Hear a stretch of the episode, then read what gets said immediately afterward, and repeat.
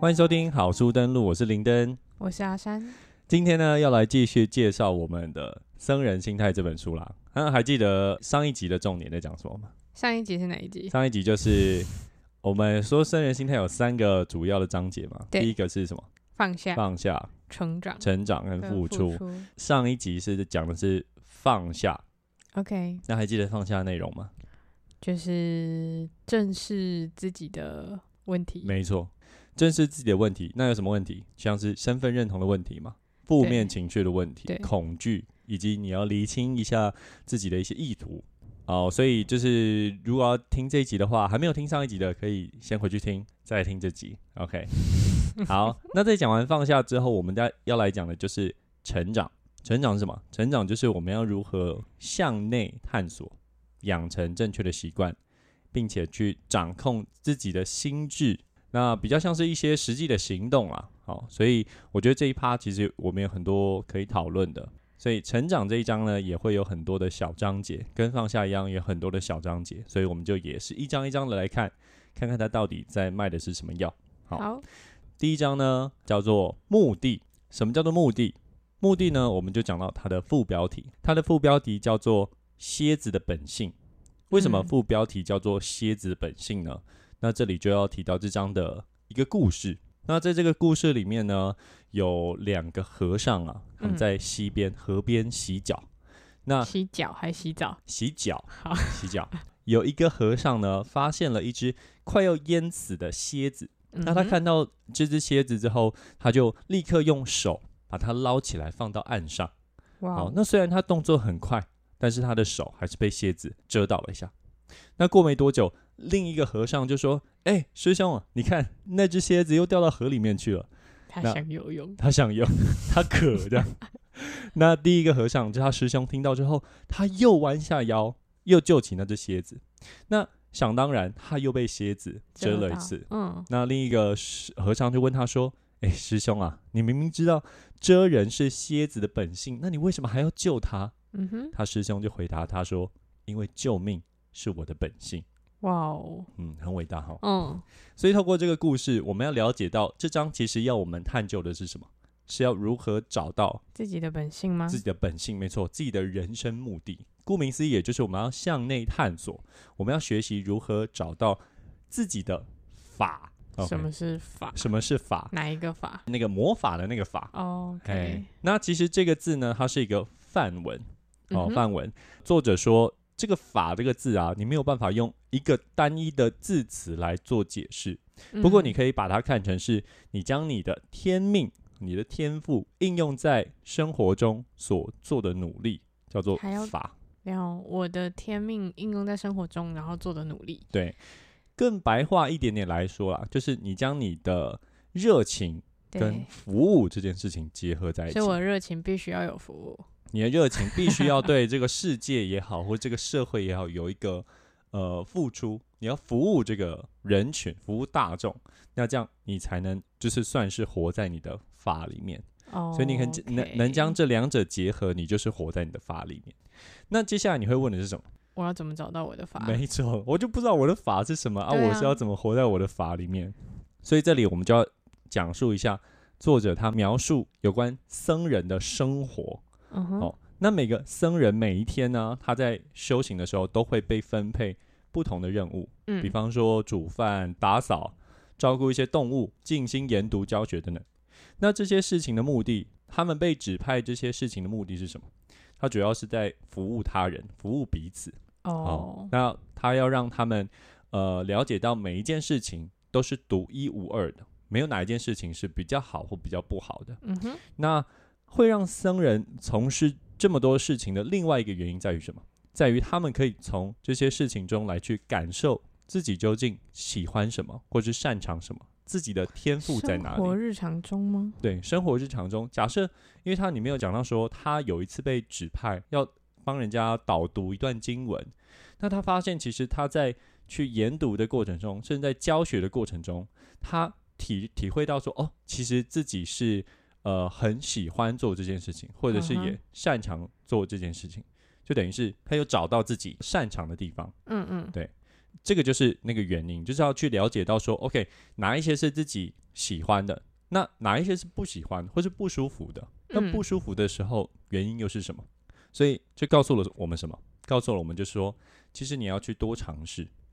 对于有某一些事情啊，我们有时候都会沦沦于说只是一个幻想哦对。我们觉得说哦，做这件事情很棒，或是做这件事情很不好，但是我们实际并没有去了解说它背后究竟做了些什么，去了解说这件事情是不是真的符合自己的天赋。嗯，对，所以这个就是你要多尝试，不不要只是脑就是补脑自补。己想，嗯哼，那阿三，你有觉得你有找到自己的法了吗？还是说你有在那个探求的路上？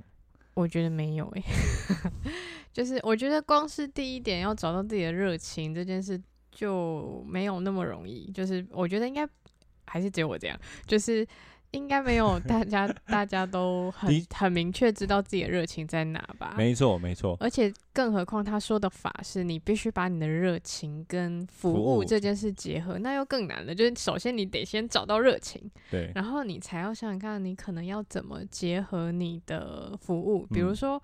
如果你的热情就是在家耍废看剧呢，那他要怎么变成服务？我觉得你举的这个例子蛮好的，就是说，其实有些人也很喜欢看剧嘛，或者嗯哼他的休闲活动就是那些东西，对啊，对啊，就对比较关乎自己的爽感。比较关乎自己的爽 感。但是，呃，有时候我们做这些事情比较多换来的会是什么？会是一些内疚感，或者会是一些哦，我好为什么大家都在努力，但我却哦，留在这边？也不一定啦。但是啊，也不一定吧。但是其实有一些人，你你有你有想过，就是一些 YouTube 上面。嗯，很多 YouTuber 有在做一些像是影片解析啊，甚至有一些分享一些韩团的消息啊、等等。哦嗯哼你想想看，这些他们也是做他们兴趣的事情，但是他们其实有对对于也也有服务到大众，对吧？因为他对们、啊他们就等于是将这些资讯分享那些同样对这些资讯也有兴趣的人，嗯，所以就等于是他们就是一个很好的例子，将自己的热情跟服务结合在一起，所以嗯他们或许会很喜欢他们的工作的原因，嗯就是他们已经找到自己的法。所以在这个章节的最后，他也提供了一个测验给大家参考，因为我们都不知道自己的法是什么嘛。对，那他给你一个测验，看来看看你的法是属于哪一个属性。那书中呢，将法分成四种不同的类型，分别为创造者、领导者、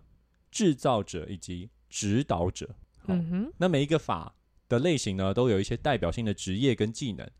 那这个部分呢，我就留给大家自己去看一下那个书，嗯自己去测验一下。那我分享一下我测验的结果，我测验出来的结果是，你猜一下是什么？嗯，创造者吗？指导者哦，哦，指导者，指导者的职业代表是什么？老师对，老师、导游、教练、心灵导师。哦吼，那技能是什么？技能是学习、研读、分享知识跟智慧。你觉得哦，有、有符合吗？这个特质？好像有一点诶，就像现在在做的事情，情一样，就是爱说教哦，没爱有说啦， 啰嗦。没有啦，就是爱分比较喜欢，不是爱， 比较喜欢分享自己所见所嗯闻嗯给大。家，对，嗯，然后怕别人走错路哦，没有啦， 我就是我怕我自己走错路，好吧？那所以这个这一个部分就是目的，对好，我们讲完目的了。那接下来我们谈的是例行活动。例行活动指的是什么？其实作者要谈的这个呢，其实很简单，概念很简单，就是要我们要建立良好的习惯。嗯哼，那建立良好习惯的目的是什么？目的其实就是让我们更有意识的去过生活。嗯嗯哼，为什么会有关联？其实你想想看哦，有时候比方说我们的生活啊，对，都是在一些自动导航的情境下完成，对吧？比方说早上我们会醒来的时候就呃洗漱完就通勤上班嘛，嗯，然后到了公司之后就完成一些呃你觉得可能已经算上手的工作，那开着一些例行的会议，嗯，然后吃着饭配着剧，一天就过了。对吧嗯？其实这样的过程呢，有时候你是在很匆忙的情况下去完成这些事情，你有时候并没有多余的心力或是多余的注意力来去留心说究竟日常的这些事情嗯，究竟在做什么。搞不好其实你可以从这些日常的生活中去获得一些什么，但是我们没有做这件事，没有办法做这件事情。嗯，对，所以我们能够培养一些好的习惯，或许我们就可以腾出一些多余的心力，甚至是嗯腾出一些多余的时间来去探索我们的法，嗯，OK，或是来去来去更加体会一下说，嗯，我们究竟日常生活中有哪些事情，其实带给我们的能量嗯是不一样的，对这件事情。嗯嗯、的确，所以这一章作者呼吁我们要培养的习惯有什么？主要有四个。第一个是什么？早睡早起，没错，就真是的假的？ 早睡早起。 早睡早起的目的是要让我们有更充裕的时间。有时候我们会一醒来，可能我们九点要上班，我们睡到八点半或者八点四十，只有花一点点时间，赶快呃弄一弄就出门了。但这样的马上开机的一个行为啊，其实有时候对于呃自己来说是没有这么好的。我没有呃这么有充裕的时间来去启动我一天的生活。我嗯就会开始进入那个自动导航的模式，然后就叭叭叭叭，一天就结束了。嗯所以我们有更充裕的时间，我们就可以来去规划一下我们每天的任务，甚至是我们去加入一些我们想要的任务。哦，就嗯比方说我们早上起来，我们可以散散步、冥想一下，以一个比较呃正面的心情去开启这个一天。那第二个是我们要减少做决定的次数，那这个目的是为了要让降低我们对于意志力跟专注力的耗损。嗯哼，那第三件事情就是我们要专心在一件事情上面，因为其实我们大脑并不擅长多工啦。那有时候我们如果多工的话，其实对于自己的一些不管是心理上或生理上，其实也不是这么好，所以就要专心做一件事情。嗯哼，第四个是在对的地方跟对的时间做对的事，这样的话你就可以达到事半功倍的效果。听起来有点 废话。没错，听起来有点快，但是有时候我们呃不会意识到这件事情，就是比方说哦我们有时候会在寝室办公，嗯，对吧？哦，呃，在寝室办公，有时候你那个能量就不对啊，因为寝呃睡觉的地方是休息用的嘛，嗯，，对，所以搞不好你在那个睡觉地方办公的时候，你就会想要偷懒，这个就在不对的地。方做不对的事情。哦嗯哼，那另外说，可你可能是在晚上很晚的时候去做一些呃有生产力的事情。可能对于我来说，我就是觉得我在那个时候脑子就昏昏沉沉的，对，你也没有办法去培养一些比较带入一些比较好的习惯，嗯，那就嗯可能就是在错的时间做错的事情。嗯哼，所以，当我们能够建立这些习惯之后，我们应该就会呃有更多的心力跟时间来去去探索自己的法没。错，那这样我们就是可以让自己有更有知觉的来去做这些事情。嗯哼，就比方说，你今天上班，哦你可以多留心一下，哎，今天的路上的人比较多或比较少，哦，你在电梯里面遇到了谁，嗯，等等的。其实，如果你有更有意识、更有知觉地去过生活的时候，对，你你就会发现这些这些事情带给你的能量。好、那当你意识到这点的时候，或许你就已经开始在改变了。对你就是更有知觉，你就是活在一个更有知觉的当下。嗯好，所以我们刚刚讲完了哪两个重点？第一个是目的嘛，嗯，第二个是例行活动。对，那接下来我们要讲的是心智，嗯讲的是我们要如何训练我们的心智。那训练心智的目的是什么？对啊，为什么要训练？其实训练心智的目的就是要改变自己对于负面想法的一些惯有的模式哦哦，就是有时候我们碰到一些不好的念头或是恐惧的状况发生的时候，有时候我们就会也是一个自动导航或是一个逃离，哎，对，一个反射的动作，嗯直觉的去做这些事情，这个或许是一个不好的不好的表现。那我们要训练我们的心智，才能够专注于在那些正面的想法，以及有一些正面的回应对于这些嗯负哼面情绪。那要怎么训练呢？呃，好，在讲要怎么训练之前，我要讲一个故事。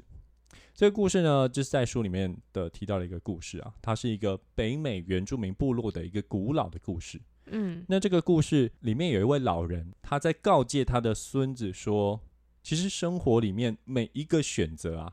都是我们内在内在有两只狼，那这两只狼的战斗，那嗯一只呢代表的是负面的情绪，像是愤怒啊、嫉妒、贪婪，嗯，另一只代表和平、爱、善良等等的正面想法。那他们两个就在打架，哦，争夺你内心的那个霸权。嗯哼，那孙孙子就问老人说：“那究竟哪一只会赢啊？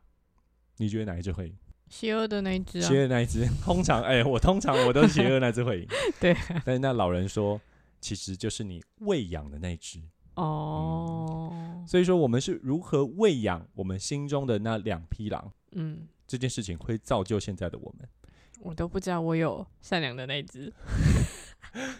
那那你要我们要想的是，我们那我们是如何去喂养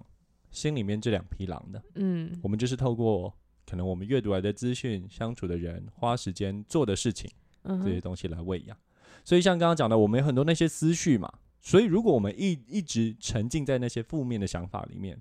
因应那些负面的想法来去做一些行动，那其实这就代表我们正在喂养的是，就是代表嗯哼负面情绪那那一头狼。所以我们要学习就是改变我们的思考方，对于这些负面情绪的思考方式。所以我们要改变我们的思呃思考的模式，我们就可以将它切分，先切分为来自外在的影响跟来自嗯内在的影响。嗯那外在的话，就是有一些外在的刺激嘛，嗯外在刺激就是一些无感的刺激，就是我们看到的东西啊、吃到的东西啊、听到的东西啊。当我们有很多这些刺激的时候，我们就会有更多的一些思绪出现。所以我们要做的事情是什么？就是减少这些外在的刺激。那透过这些减少，我们可是减少外在刺激，意思是说不要吃东西吗？不是不要不要听东西吗？不是不要吃，就是你去降低这些外在的事物。嗯哼，对，就比方说，呃，你可能家里会留下一些很多东西。假设你有很多段感情，你家里都会留一些前任或前前任的那些东西。你有时候会触景伤情，它你都把它摆在一些很醒目的地方。每一次看到，你都会觉得说啊，自己在感情中是失败的。那些东西对于你你来讲，就是一个外在的刺激。嗯对，那其实你就是要尽可能去减少刺激的来源。 ，OK，所以我们减少这些感官被刺激的机会，就像是我们之前在处理负面情绪的方式是一样嘛？我对们啊可以怎么听做？起来这一段其实跟前面讲的那个负面情绪有分外在内在有点像。，对，其实有点像，没错，没错。所以我们要做的事情其实也是同样的，很简单，就是三 S：指认、嗯哼，停止、转化。嗯所以是同样的道理。针对外在的，我们解决完了。嗯，那内在呢？内在我们就要讲一下我们的潜意识了。潜意识是什么？潜意识是一些呃存在于我们心智中那些没有意识的直觉的行为模式。就比如说，我们对别人的称称赞，我们往往下意识的回答都会是什么？哦谢谢。啊，谢谢，谢谢谢，这个很不错，很不错。但 没有是有时候我们会回答说啊，没有嘛，就是运气啦。我、对我啊其实否认对否认，都会觉得自己不值得。但这个其实就是一个谦虚，呃，或许你不不一定是谦虚哦，或许你真的是觉得自己不值得，对啊，对吧？这个就是一个我们刚刚讲的呃潜意识的行为模式，所以我们要打破的就是这些对于心智来说没有意识的这些反馈的机制，嗯，不，要让这些潜意识的行为来去塑造自己，嗯、我们要更透过更多有意识的行为来转换这个反馈的机制。就比方说，呃，当潜意识告诉你你做不到的时候，就老板给你一个任务，你第一个想说啊、我这没做过，完了我不行，我做不到。这个就是潜意识的反馈机制。对，那你就要试着对自己说，我做得到。那你要怎么做？你就要喊着自己的名字对自己说，就像是有人会对着镜子里的自己打气一样。这个时候，你就会除了有自己潜意识想法以外的声音，嗯所以这是第一个。第二个是，我想我们都有经验啊，就是对于我们心智，心智往往让我们注意到的都是自己不足的地方。对，那这时候我们要做的练习是找出自己哪边有进步，那说出来或写下来都可以，听起来很像在安慰自己，也不是安慰自己哦。你看，你想想看，你现在在想的就是你在注意的都是自己对啊不，好的地方，嗯，但是不代表说你没有好的地方。所以他要让你做的事情就是将你的注意力、你的目光集中在好的地方，对，好好感受一下你现在正在做的事情，有完成的事情，这是所以这是第二个。嗯哼，最后一个是改变自己说话的方式。嗯，有时候我们会说“我做不到”，那与其说“我觉得我做不到”来面对一件事情，或者是描述这件事情的时候，你可以试着说“我可以靠着什么什么东西来做到这件事情我可以靠着你来做到这件事，”。 谢谢。但是就是说，你你不是一开始就否决到这个想法，嗯，而是你尝试用这样的描述来去调整一下，可行能为性嘛，就可是能做性到这件事的可能性，这样你就比较不会陷入无能为力这样一厢情愿的想法。其实你是可以做得到，所以其实我读完之后，我会觉得说，的确，相对于我，可能这样的练习还算容易，也不算容易啊，就是呃，我可以尝试到做这些练习。但是假设像你，你就会觉得说啊，我对着镜子喊话有点别扭，对啊，甚至说很我尴尬、欸，不太会呃肯定自己。我要练习肯定自己这件事情，真的是很难，很害羞，或者是对等啊等，的。对，但是其实还是要去做啦。我们都是要时间来去练习，不嗯管是我们透过言语来去重塑这些你的心态，又或者是透过行动来来让自己感到成长这件嗯事情，都会需要耐心来慢慢练习啊。这也是唯一能够打破，就是我们这样潜意识的循环。嗯的一个行动。那我们不断的去做，也就代表说我们正在喂养的是那一头正确的狼。哼，好，好，所以那一头估计快饿 死了，哎，快饿死了， 哎，都离家出走了。我跟你讲，嗯，好，好，所以我们刚讲完三个了，剩下最后一个，最后一个单元呢，就是我值这件事情。我值，对，那我值是什么？其实，在书里面，它前三章的内容一直有提到我值嗯这个名词。那但是什是么其实我觉得我只我我去查了一下，也是一一个佛教的用用词，它是一个不太好去说明的词啊，跟法一样。哦，我上网查了一下，觉得有一个文章写得很好，那我尝试解释看看，你听听看哦。嗯其实它里面讲了，其实你我他这些代名词都是我们呃在日常谈话中习惯使用的嘛。虽然嗯我们都会用到这些代名词，但其实我们并没有留留意到这些代名词对于我们有什么意义。就像是我这个代名词好了，我们是嗯常常使用的，但是其实我们在使用这一个标签，他讲标签哦的时候，我们并不会察觉到实际上对自己带来的影响。所以当有了我这个意念的时候，就连带会有我的嗯哼，的这这样的概念。对那啊，接下来就会有一些执着的意念，对于我的的这些东西，比方说我的钱、嗯我的容貌、我的成就这些东西有一些执念。哦那对于会这哦些，你你不会 吗？不是、啊，那就我的、啊， 我执，什么意思？对这些东西那有它了不执是就是念，个代名词吗？应该是说你要去思考的说，我们要探究的是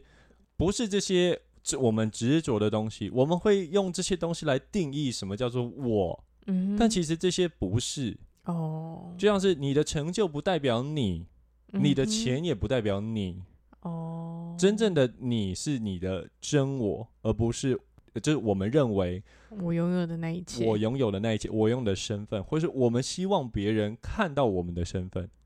对这些外在的东西，我们对于这些外在东西的执着叫做我执。哦哦，，这样有没有可以比较容易理解？嗯所以我们要寻求的、探究的就是我们的真我，就有点像是法啦。你想法也也也好像也没有错，但就是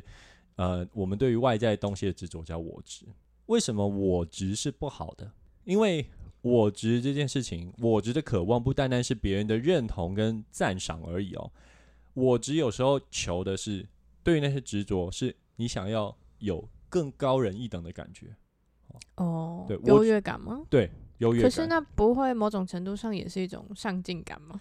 呃， 有，我觉得它也是另外一种意图啦，就是说你为了要你对于那些东西的执着执着，对你会去追求那些东西，，对，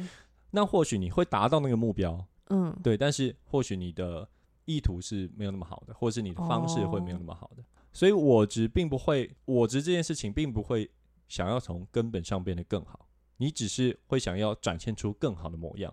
就比方说你会想要假装自己很懂某些专业，嗯，听过某些事情，但其实你根本对那些东西一无所知，嗯，你只是想要看起来很厉害而已。所以对于你哦自己形象的塑造，你想要别人看到你的样子的这些执着，就是那个企图心跟那个目的不一样，对是对吗对对对你说对我我并不是因为我真的希望我自己是一个更好的人，或是我能在什么地方有一些付出，没错，我只是希望我能看起来很厉害，没没我错，能看起来比别人厉害，没错，没错，这个就是一种执着。对一种执着。好，嗯，那我们要怎么做才可以摆脱我执？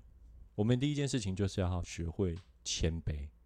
像作者他的导师举了一个例子，我觉得这个例子非常棒。他说人就是要像盐巴一样，只有盐巴食物里面的盐巴太多或太少的时候，我们才会注意到盐巴的存在。没有人会说哇，这一道菜的盐巴太完美了，没有，不会有人这样说。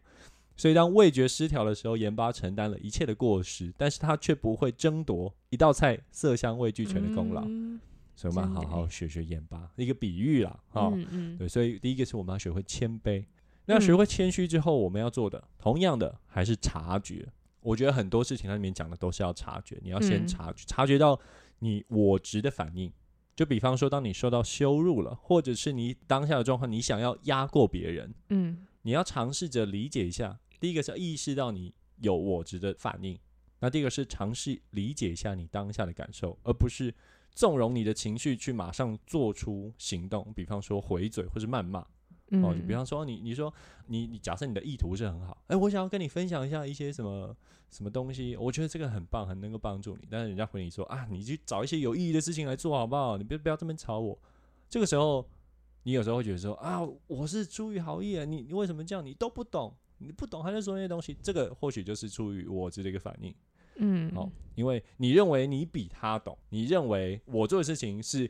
比你现在做的事情更有益、更好的，所以当你有这个情绪的时候，哦，或许这个就是一个我值的反应。嗯，那你可以做的是什么？闭嘴，你可以做的就是 OK，好，没关系，我了解你，或许你有你的想法，我也尊重你的嗯哼想法。嗯那就是哦，你有你有兴趣，或者是你想要再了解的时候，OK，那我我我会我会愿意再跟你讲， 类似像这样的东西。就是我就闭嘴，我我哦就哦从今以后都不会再跟你讲。但是我并不会觉得说你羞辱我这件事情就是一个不对的，或或者是怎么样，我就是要去反驳你，去证明我比你好这件事嗯情，好很难呢，对，很难很难。就是有一点给白， 呃，没有啦，你 要讲，就是就是要练习对这些东西比较没有那么情绪化的反应，嗯，然后对，就是我觉得是真的超级这真的很，难啊，这真的很就是难对于别人的所有想法、所有反应，你都不要过于执着，嗯，而且有时候我我觉得我们都会想要赢，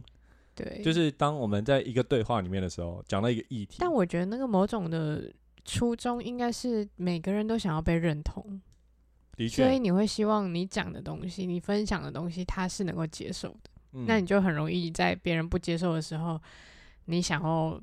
变赢。啊啊啊啊！啊我觉得没错，这个追所以这个就是难的地方啊。嗯好，那继续说，就是第三件事情，因为他刚刚讲到了嘛，第一个是我们要谦虚，第二个就是说我们要有一个察察觉，那第嗯三件事情，他就说要你要学会抽离我值这件事情，就像是我们一开始讲的，你不是由你的成就而定义的，嗯，或是你不是由你的一些社经地位、你的金钱所定义的。这些事情某一部分可能是也是别人成就你的，嗯哦，别人给你的。那当你能够放下对这些东西的执着，了解到其实这些东西能定义你自己的，不是这些外在的东西的时候，你就会对这些事情保持着一个感恩的态度，因为都是多得的。好、捡到的，捡到， 哎也不能说捡到，你看这个就是一个负 负面情绪的那个。那最后最后就是对于我值，就是我们最后就要学会建立一下信心。啊、嗯因为有时候我有我值建立起来的这些信心，可能是伪装出来的嘛，因为觉得、嗯觉得自己很懂，因为我要压过别人，所以我觉得自己很懂。那与其花力气在营造这样的虚假的形象上面的话，那不如花时间培养跟练习自己的优点。哦，其实你在这两者花的力气上，搞不好是一样的。那嗯你为什么要去花时间建立一个虚伪的形象？那倒不嗯哼如去多花时间去练习这些事情。那我们要了解到，失败这件事情是必然会出现的。嗯好，那但是失败意味着什么？失败意味着我们有尝试去做，呃，尝试了这件事，尝有尝试这件事情，往往比当那个结果当前的结果更重要。嗯哦，就像刚刚抽离提到的，那些成就不是你，所以那些失败也不是你。只要持续的练习，认可自己的进步，并且持续保持着谦卑，那我们就可以呃摆脱我们的握执。嗯，嗯，好，所以今天内容差不多就到这边了。那我想要再问你一个问题，好，请 问那你刚刚说。你就是他说摆脱我执的那部嗯分是那些外在，就是没有办法定义你嘛，对不对？那对些那些你的成就、你的社经地位是没有办法定义你这个人的。对。那你是怎么定义你自己的？我是怎么定义我自己的？你现在是问我对这我对我吗？我问你，你觉得你读到这里，然后你看到了这些，那你有想过，那我应该要怎么定义我自己吗？嗯，我要怎么定义我自己啊？呃，这个真的是一个好问题。我觉得我现在还在寻找这件事情。我觉得我现在还在透过，比说，比方说 podcast 这些东西来去了解究竟自己是什么样的人。然后或许我觉得自己是一个很很想很喜欢跟人家分享，或是嗯希望能够帮助别人的人。嗯哦嗯，但是呃，实际再 detail 一点，我觉得我还在探求。但我觉得在读完这个，我有很呃显著的一个思想上的改变的是，是在于我觉得在换工作这件事情上面的体悟是，有时候我们会决定要换或不要换的一个前提，我们都会参考很多人家的意见，对，都会去问说，哎，你觉得这份工作好还是不好？嗯或者，说呃这份工作带给别人的观感是什么，嗯，然后来，才去决定说我要或不要这份工作。嗯，那有时候我甚至觉得，对于我来说，好，我甚至觉得有时候我去做这个决定，这个意见迎合别人的成分多于自己，，对多于自己。那现在我读完这个之后，我我会有一个另外的想法是，今天 OK，我做或不做这个决定，我当对然是可以参考别人的意见，但是对我那那那一些意见，我能够有选择权去决定说，我要不要？那我我认不认同这些东西，或嗯嗯我要不要，我要取多少 percent，嗯嗯，对，，但是呃，我要不要做去做这件事情，还是在于我，嗯对我认不认同，我自己认不认同我这个选择。嗯，对，那如果我觉得这件事情对于我来说是是符合我的核心价值，或是嗯符合我们说的法好了，嗯好，那我就应该去做。就算我做了，那别人有任何的评论，那也是外在的声音。那我我不会因为外在的声音，我不应该，或是我也不会因为外在的声音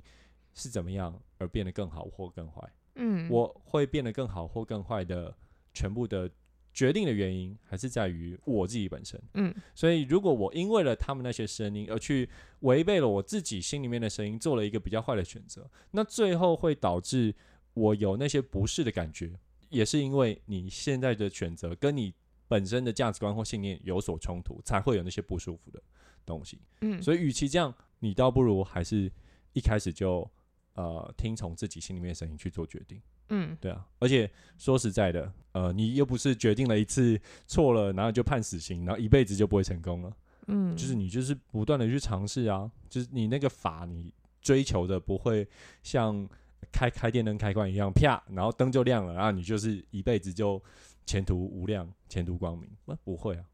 所以我觉得就是不断的去探求，不断的去做你认为当下自己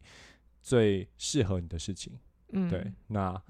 你当然你还是要去了解啦，不是说啊，我觉得那个那个事情很棒，那那我就辞职去做那件事，不是？你还是要去了解，就像是前一章讲到的，你有有时候我们想要的是那一个 image，而不是那个背后的过程。嗯，对，对，我们因为我们没有去探求那背后的过程，所以我们有时候可能做了一还会做了一些错误的决定。那当你有过有过这些过程，你了解到自己的这件事情是符合你的法的话，那或许你可以去试试看啊。对啊嗯，有有何不可？但我觉得这这还是要练习啦。这只不过我现在对于想到这个想法的时候，就不会这么焦虑啊。就像是之前我会想说，我是不是可以辞掉工作就做 podcast？那在当时，那在当时的想法是不行啊，因为如果做这件事情的话，我不就前功尽弃了啊？我我的工程师职涯就浪费了，然后别人会怎么看我？我做 podcast 一开始当然是没有收入啊，而且搞不好会有一直都没有收入。那但是我现在做工程师的话，我我就会有很不错的收入啊。那别人会怎么看我？别人会不会看我是一个失败者？或是你到底在想什么？花了这么多，花了这么久的时间，你还在寻找人生的目标吗？你到底为什么要做这件事？就是很多这种心里面的声音。嗯，对但是我现在就现在就觉得说，尽管我现在还有这个念头，我不会认为那些声音会有什么关系。嗯就是我只要评估完，觉得 OK，或许这是一个我可以做的，这个是我决定要走的道路，我走下去了，我不会有任何的那个怨言或者是想法，对好，大概就是这样喽。好，嗯，那我们今天就先到这边喽，好好的，拜拜。拜拜。